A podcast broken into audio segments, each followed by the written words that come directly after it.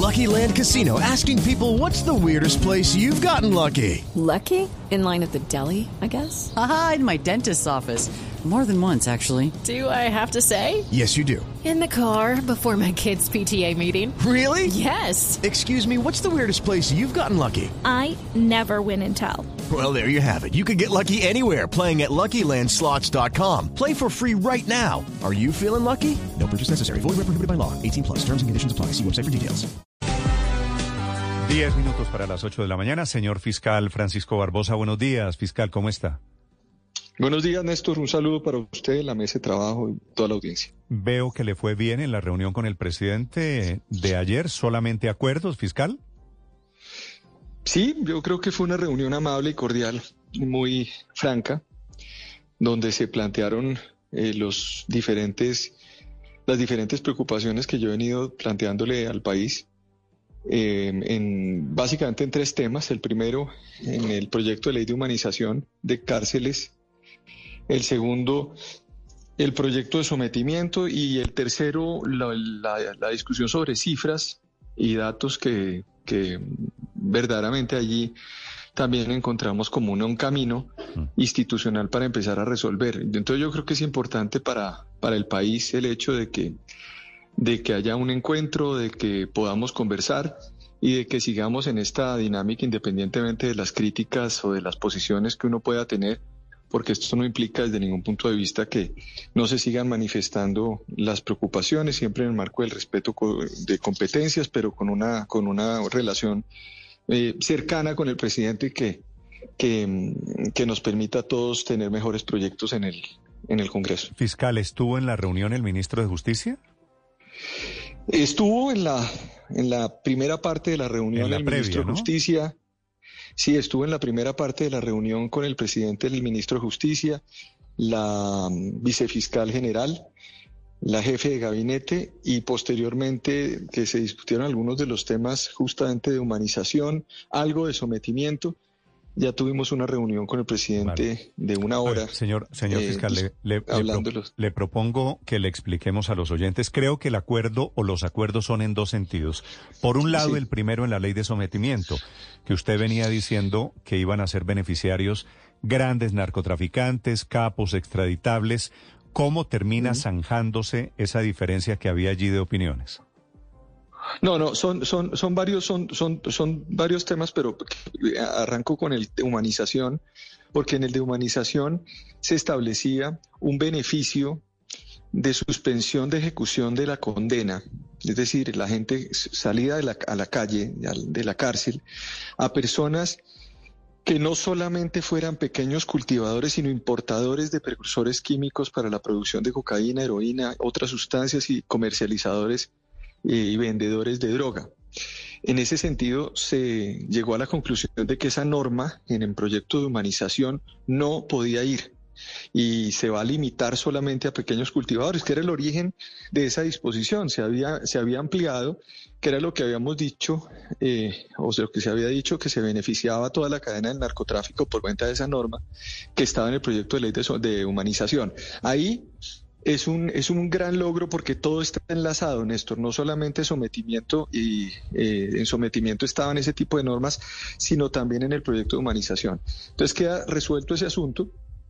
Y por supuesto, eh, con eso uno ya puede pasar a mirar el otro tema, que es proyecto de sometimiento. Ya en el proyecto de sometimiento, lo que se planteó fue recoger las inquietudes de la Fiscalía General de la Nación que nosotros habíamos presentado en las últimas semanas, las 12 aspectos que terminaron siendo parte de esa discusión en donde no se habían recogido unos temas, no se había escuchado otros temas. Entonces lo- los, los vamos a, a mirar, los 12 aspectos. De hecho, hoy tengo una reunión con el ministro de Justicia sobre ese particular en la Fiscalía General.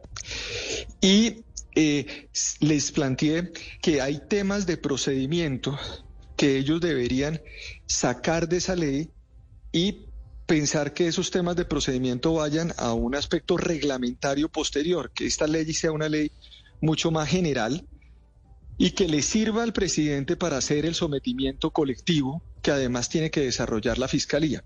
Entonces, hay un acuerdo en que el sometimiento colectivo se va a hacer, eso es muy importante porque el, el, la discusión antes era solamente sometimiento individual.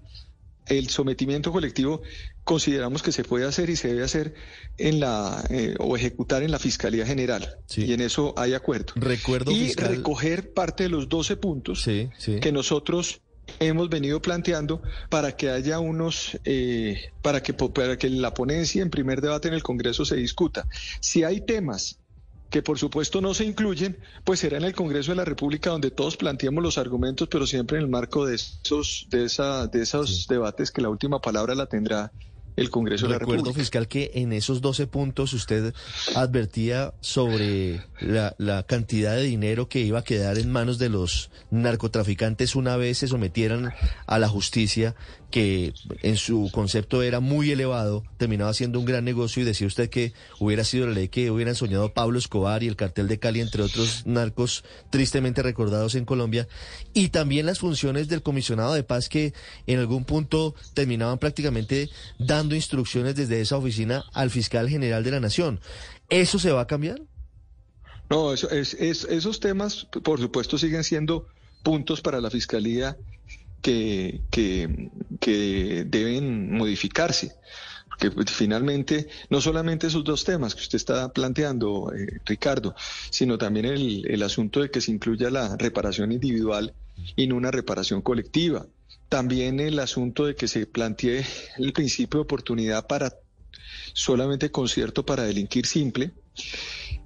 Es un asunto que para nosotros es, es clave porque usted no puede ampliar el concierto para delinquir para otros delitos. Hoy estamos hablando de que hay por lo menos entre 700 y 800 cabecillas, porque acuérdense ustedes que no solamente son las grandes estructuras los cabecillas, sino también hay cabecillas en regiones, en, en diferentes veredas, y esas personas que han cometido delitos tienen que ir a la cárcel. Es decir, usted no puede permitir que sea un mecanismo de justicia transicional un eh, proyecto de sometimiento a la justicia. Entonces, todos esos temas están ahí, irán a la, al- a la, a la ponencia. Y lo, lo importante de este asunto es que más allá de que exista unos, unas exigencias que no las hay de la Fiscalía, lo que hay son unas sugerencias para que esto salga bien, sobre todo entendiendo que el último que termina aplicando el sometimiento es la Fiscalía General de la Nación. Entonces lo que yo le dije al presidente fue, planteelo, planteen esto como una ley eh, no tan engorrosa, no tan compleja, con unos principios generales, con unos temas que están dentro de, con unas reglas, que esas reglas además recojan los 12 puntos nuestros, eh, para que les sirvan para tener una posible negociación, porque aún no sabemos si hay o no hay una posible negociación, es un asunto que dependerá del presidente. Eh, y con eso nosotros podemos tener un marco normativo adecuado. Creo que eso es la, la conclusión Fiscal, de esa pero- parte de la humanización, eh, pero por supuesto ahí Con- los resultados de humanización son muy positivos, sobre todo porque también se toma la decisión de mm, no despenalizar ni el incesto, Ah, ni ya, la voy- inasistencia alimentaria, ya- ni ya la y calumnia, fiscal, y de, y que a- unos beneficios administrativos tampoco se le atribuyan a responsables de delitos de lesa humanidad. Ya, ya le voy a preguntar de eso, pero para terminar el tema del narcotráfico, esa frase suya de que estos beneficios los hubieran soñado Pablo Escobar o el cartel de Cali, ¿eso quedó despejado después de la reunión con el presidente? Sí, yo creo que sí, yo creo que sí, yo creo que sí.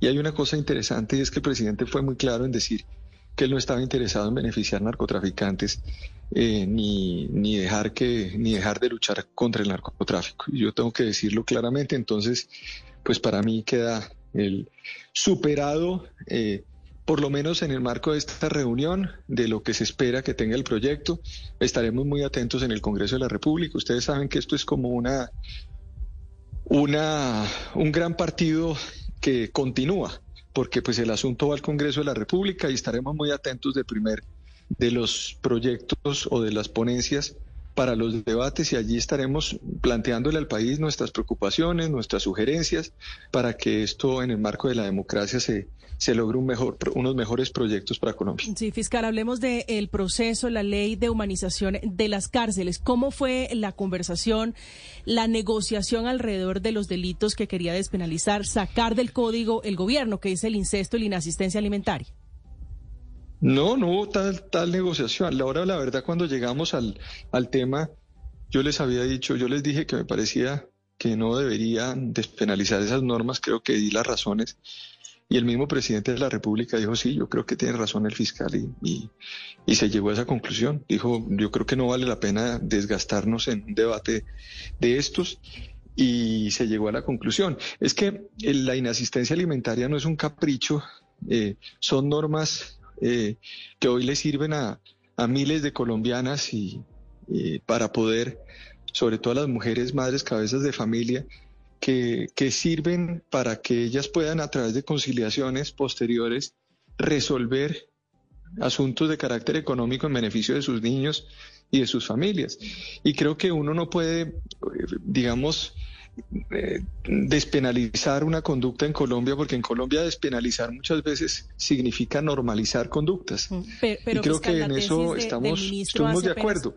Igual en los beneficios administrativos también eh, se, se van a estudiar, sobre todo porque hay una, hay una preocupación por parte de la Fiscalía de que en las cárceles se, se esté estableciendo, se vaya a establecer un mecanismo donde, donde se permita la salida, no solamente por incapacidad grave de personas que están recluidas, que es un asunto normal, que está en las normas hoy, sino al mismo tiempo circunstancias que puedan afectar la dignidad de las personas privadas de la libertad. Entonces yo decía, ¿qué significa la dignidad? Porque es que usted aquí, ya que usted no, sino cualquier persona se siente, eh, se siente indigno en la cárcel y pide salida. Entonces aquí tiene que haber unos límites y unas expresiones que no sean tan ambiguas para poder evitar que se produzca una salida de personas de, la, de los centros carcelarios. Y creo que también se llegó a esa conclusión para corregir y acotar esos términos. Entonces esa fue como las, las discusiones que se tuvieron. Otro tema muy importante, creo que no, no lo he manifestado eh, eh, públicamente, pero también se le explicó al ministro de Justicia la, preocupación de la Fiscalía por la inclusión de la protesta pública dentro de las tipos penales de terrorismo y concierto para delinquir. Yo les había dicho, ustedes no pueden incluir que un fiscal no puede imputar el delito de terrorismo de It is Ryan here and I have a question for you. What do you do when you win? Like are you a fist pumper? a woohooer, a hand clapper, a high fiver. I kind of like the high five, but if you want to hone in on those winning moves, check out Chumba Casino. At ChumbaCasino.com, choose from hundreds of social casino style games for your chance to redeem serious cash prizes. There are new game releases weekly, plus free daily bonuses. So don't wait. Start having the most fun ever at ChumbaCasino.com. No purchase necessary. BGW. Void were prohibited by law. See terms and conditions. 18 plus. Cierto para delinquir en una protesta pública porque eso sería desproteger a las personas que están protestando y sobre todo porque la protesta pública es un derecho fundamental y los derechos fundamentales no pueden estar eh, convertidos o atados a conductas criminales. Y frente a en ese, sentido, se pensó en otras alternativas. Y frente a ese punto, frente a la protesta social tipificada como terrorismo en casos puntuales, ¿cómo fue la conversación? ¿A qué acuerdos llegaron o qué le dijo el presidente y el ministro fiscal? No, sobre eso, sobre eso hay que buscar una salida distinta que no sea esas normas, sino seguramente habrá algún tipo de, de, redacción distinta, que fue lo que planteó el ministro, pero que no se va a incluir dentro de esa disposición, porque tal como que está escrita, pues eh, me parece que tiene un problema de técnica penal y un problema de, de malinterpretación frente a lo que puede hacer. Usted no puede decirle a un fiscal o a un juez, porque es inconstitucional, decirle usted tiene que imputar de esta manera o usted tiene que encontrar escenarios de no derecho, como yo lo decía, en una protesta pública. Imagínense ustedes gente caminando en las calles y de repente lanzan una granada a la gente y no se puede imputar el delito de terrorismo o de concierto para delinquir porque hay una norma que lo impide. Eso sería una aberración desde el punto de vista del derecho penal. ¿Y eso, fiscal, qué efecto subía o tendría en caso de pasar esa norma? Pues eso, eso tendría un efecto perverso y es que eh, inmediatamente parte de los defensores que hoy tienen personas que están privadas de la libertad con medidas de aseguramiento o condenadas por la justicia eh, por decisiones de los jueces, pues rápidamente pedirían, eh, por virtud del principio de favorabilidad, la salida de las cárceles de esas personas. Entonces otra vez por la puerta de atrás se estaba, se estaría beneficiando a estas, a estas personas a como de lugar. Entonces, pues no, eso no hay que hacerlo de esa manera, que hay que hacer las cosas bien. Y eso fue como el planteamiento de la fiscalía en ese caso de humanización. ¿Y el presidente estuvo de acuerdo en ese cambio? Ahí con este, esos puntos concretos son puntos que se discutieron con el ministro de Justicia. Puntualmente ese asunto no se llevó a la, digamos, ese tema no se, no se puso en la mesa, pero con el ministro de Justicia previamente eh, y la vicefiscal se eh, planteó la necesidad de hacer una nueva redacción sobre ese asunto. Yo me imagino que tendrá un desarrollo en la reunión que hoy tendré con el ministro de Justicia en la Fiscalía General de la Nación sobre ese asunto. Pero yo supongo que no es coincidencia que el gobierno tiene el propósito de liberar a los muchachos de primera línea, es decir, lo ha dicho el gobierno públicamente, ¿no? Sí, sí, sí, no, no, eso está atado a eso y yo lo, yo lo entiendo como una preocupación del presidente, se lo ha venido, mejor dicho, desde el, desde el mismo día de su elección lo, me lo planteó, pero pues de todos modos aquí lo que hay que hacer es que las cosas se tienen que hacer bien y con y con y con técnica penal adecuada porque no no, tal cual como está redactado me parece que quiere, no tiene ¿qué quiere decir para, estos efectos fiscales hacerlo bien quiere decir lo siguiente quiere decir que si se va a plantear digamos no se, lo que no se puede hacer es plantear una o incluir dentro de la norma penal de terrorismo de concierto para delinquir eh, una limitación al ejercicio de los fiscales y de los jueces diciendo que no se puede imputar unos delitos. Podría plantearse, por ejemplo, una posibilidad de un atenuante eh, dentro de la misma norma penal y eso sería visto de otra manera. Es decir, es una manera de poder eh, adecuar la pena que se tiene hoy en el Código Penal en el marco de un atenuante, pero lo que no se puede es decirle a un juez, a un fiscal y a un juez que no pueden imputar una conducta porque usted tendría espacios eh, de, discusión social donde no tendría la posibilidad de aplicar la ley penal. Eso sería un absurdo desde el punto de vista del Código Penal. Sí. Fiscal, una pregunta final. ¿Qué pasa entonces con el delito de injuria, calumnia y, y los que quedarían a punto de ser modificados en esa ley de humanización carcelaria? No, tampoco. esos delitos no se van a despenalizar conforme a la reunión del día de ayer. No, no existe una, una tampoco una intención del, del gobierno y, acogieron también la postura de la fiscalía de que esos delitos no se van a despenalizar. Sería ni, ni en asistencia alimentaria, ni incesto, ni injuria y calumnia. ¿Usted de casualidad llevó, tiene cifras de cuántos presos hay en cárceles en Colombia por inasistencia alimentaria, por ejemplo? Ahí teníamos, ahí las planteamos en la reunión, hay muchísimas eh, denuncias, pero denuncias que la gran mayoría, 60-70% terminan en audiencias de conciliación, porque es que aquí la gente en Colombia cree que es que las denuncias deben terminar en sentencias. Y las denuncias no solamente terminan en sentencias, las denuncias muchas veces terminan en audiencias de conciliación y se terminan resolviendo los asuntos. Muchas veces se requiere justamente la denuncia y la imputación para que haya una audiencia de conciliación. Entonces, si usted le quita el asunto penal y deja eso de la manera como está, entonces inmediatamente queda en una posición de fragilidad a las víctimas. Entonces, en este caso, no solamente hay que evaluar con la sentencia, sino hay que evaluar con los procedimientos adecuados. Pero sobre eso, en este momento no tengo las, las, las, todas las cifras de todos los delitos, pero ayer se plantearon en la, en la reunión de forma muy, muy clara. Al ministro Zuna le quedó claro que el presidente Petro apoya su intención de que no se despenalicen esos delitos, inexistencia alimentaria, incesto, injuria y calumnia.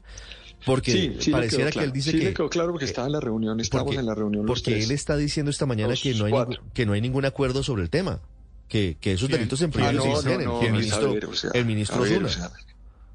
no, no, no, no, no, por supuesto que sí lo hay. Pues es que estábamos en la reunión con la vicefiscal general y con el ministro Zuna, ¿no? Claro que lo hay, por supuesto. Otra cosa es que, es que incluso el mismo presidente de la República dijo, sí, a mí me parece que no hay ningún ambiente para eso. Y además, pues no vale la pena hacerlo. Es que eso fue la, eso fue lo que se discutió ayer. No, no, no, no, no sé, no sé exactamente qué dijo el ministro Zuna, pero, pero pues eso es la, eso es lo que se tiene claro en, el, en, el, en la discusión del día de ayer. Pues, si no, pues yo no hubiera salido a decir lo que dije. Que no vaya a volverse esto, ministro, como está pasando en la reforma a la salud, que dicen una Ah, cosa, bueno, que, que llegan a un acuerdo y que después eh, no lo cumplen. ¿no? Una cosa es en los sofás de palacio y otra cosa es en los textos de las leyes. No, por eso yo, por eso, pero mire, yo, yo creo que por eso era muy importante eh, que en la reunión de ayer estuviera el ministro de Justicia para que el ministro escuchara al presidente. Es importante eso. Porque pues aquí yo creo que aquí hay lo que hay muchos intérpretes del presidente. Cuando uno habla con el presidente de la República, uno encuentra que el presidente es súper claro, que el presidente tiene, pues por lo menos dice lo que, lo que yo escuché, lo tiene con mucha, con mucha eh, claridad, con suficiencia. Entonces, pues yo sí, uno, uno lo que pide es que no haya interpretaciones eh, extensivas de lo que dice el presidente, sino que el presidente dijo lo que dijo. Y creo que en ese sentido yo tengo en la cabeza esto y es lo que yo voy a defender en los debates. A la hora de la verdad, yo tengo... Yo voy, yo voy a estas reuniones no voy porque es que me gusta ir a Palacio, porque la verdad es que tampoco es que me gusten mucho las reuniones, pero la, la, lo que me interesa es que el presidente tenga, yo escuchar qué es lo que piensa el presidente para yo saber exactamente por dónde eh, la fiscalía va a plantear los debates y creo que en este caso concreto claro que hay una posición, ni incesto, ni injuria y calumnia, ni inasistencia alimentaria, por ningún lado. Y ayer el ministro de Justicia claramente dijo, estamos de acuerdo, entonces pues no, no entendería bien lo que está diciendo si lo dijo esta mañana. Son las 8 de la mañana, 10 minutos. Es el fiscal Francisco Néstor, Barbosa. Señor Permítame, Víctor. permítame hacerle una última pregunta, si se puede, al, al fiscal sobre un tema distinto. Sí, sí, señor. Fiscal, ¿qué, ¿cómo van las investigaciones que adelanta la Fiscalía por el tema de las aerolíneas de bajo costo, Ultra y Viva Air, y pues eh, de tantos afectados por esta situación? Ayer, ayer yo manifesté que, iniciamos ya las investigaciones y vamos a ir, eh, vamos a, digamos, ya iniciamos no solamente con los usuarios que han venido denunciando, sino al mismo tiempo con las, empezaron a verificar las empresas que están participando, quiénes son los responsables, porque lo que se produjo aquí es un acto, digamos, eh, que en principio, en principio uno podría eh, hablar de una estafa masiva y esto eh, pues tiene que tener unos responsables. Entonces nosotros vamos muy rápido, incluso prioricé, hay un equipo grande de investigación sobre este asunto y este es otro de los temas que conversamos con el presidente Gustavo Petro, por ejemplo, y se, se dijo que estamos pues en esto gobierno y presidente y el fiscal muy digamos, preocupados porque esto no puede generar una situación de impunidad en el país por cuenta de lo que ha venido ocurriendo. Aquí son miles de afectados y esos miles de afectados simple y llanamente no pueden salir de, no, o la gente no puede salir del problema haciendo declaraciones diciendo es que esto fue culpa de este o de este, cuando vimos que eh, se produjo una una situación tan compleja y se está produciendo una situación tan compleja de personas que han venido pagando tiquetes o vinieron pagando tiquetes cuando se sabía Pero, en fiscal, principio que no iba ¿qué- a haber servicio. Entonces creo que ahí va a existir una investigación y la investigación de la Fiscalía tendrá resultados pronto. Pero fiscal, ¿qué pruebas tendrían ustedes para, por lo menos inicialmente, pensar de que todo esto se trató de una estafa? No, pero es que pues, por eso le estoy diciendo que paso son las investigaciones. Entonces el, fiscal del caso es el encargado de hacer esos análisis, porque yo no le voy a plantear aquí eh, cuáles son los elementos materiales probatorios que la fiscalía va a empezar a recaudar o tiene para poder establecer si estamos hablando de una posible estafa u otros delitos. Eh, ya llegará el momento en que la investigación dará esos elementos y nosotros diremos cuáles son los resultados. Mm. Fiscal, ¿quiénes están investigados por el tema de Ultraer? No, por eso estamos, se está verificando cada uno de los, de los diferentes eslabones para determinar en dónde van a establecerse las líneas investigativas y cada una de esas líneas investigativas tendrá unos desarrollos. Creo que eso es, eso es como lo general, sobre todo porque está, está iniciando la investigación y eh, es importante que los pues los fiscales están en este momento ya haciendo la, la evaluación de lo que se tiene y para dónde se va a dirigir la investigación que, que de- en estos casos. Vale, entiendo que apenas están arrancando y que es una investigación en curso. Gracias, fiscal, por acompañarnos esta mañana. Le deseo feliz día. Bueno, muchas gracias, Néstor. Un saludo. El fiscal Francisco Barbosa esta mañana en Blue Radio, 8.13 minutos. It is Ryan here, and I have a question for you. What do you do when you win? Like, are you a fist pumper? A woohooer, a hand clapper, a high fiver. I kind of like the high five, but if you want to hone in on those winning moves, check out Chumba Casino. At chumbacasino.com, choose from hundreds of social casino style games for your chance to redeem serious cash prizes. There are new game releases weekly, plus free daily bonuses. So don't wait. Start having the most fun ever at chumbacasino.com. No purchase necessary. Group. Void were prohibited by law. See terms and conditions. 18 plus.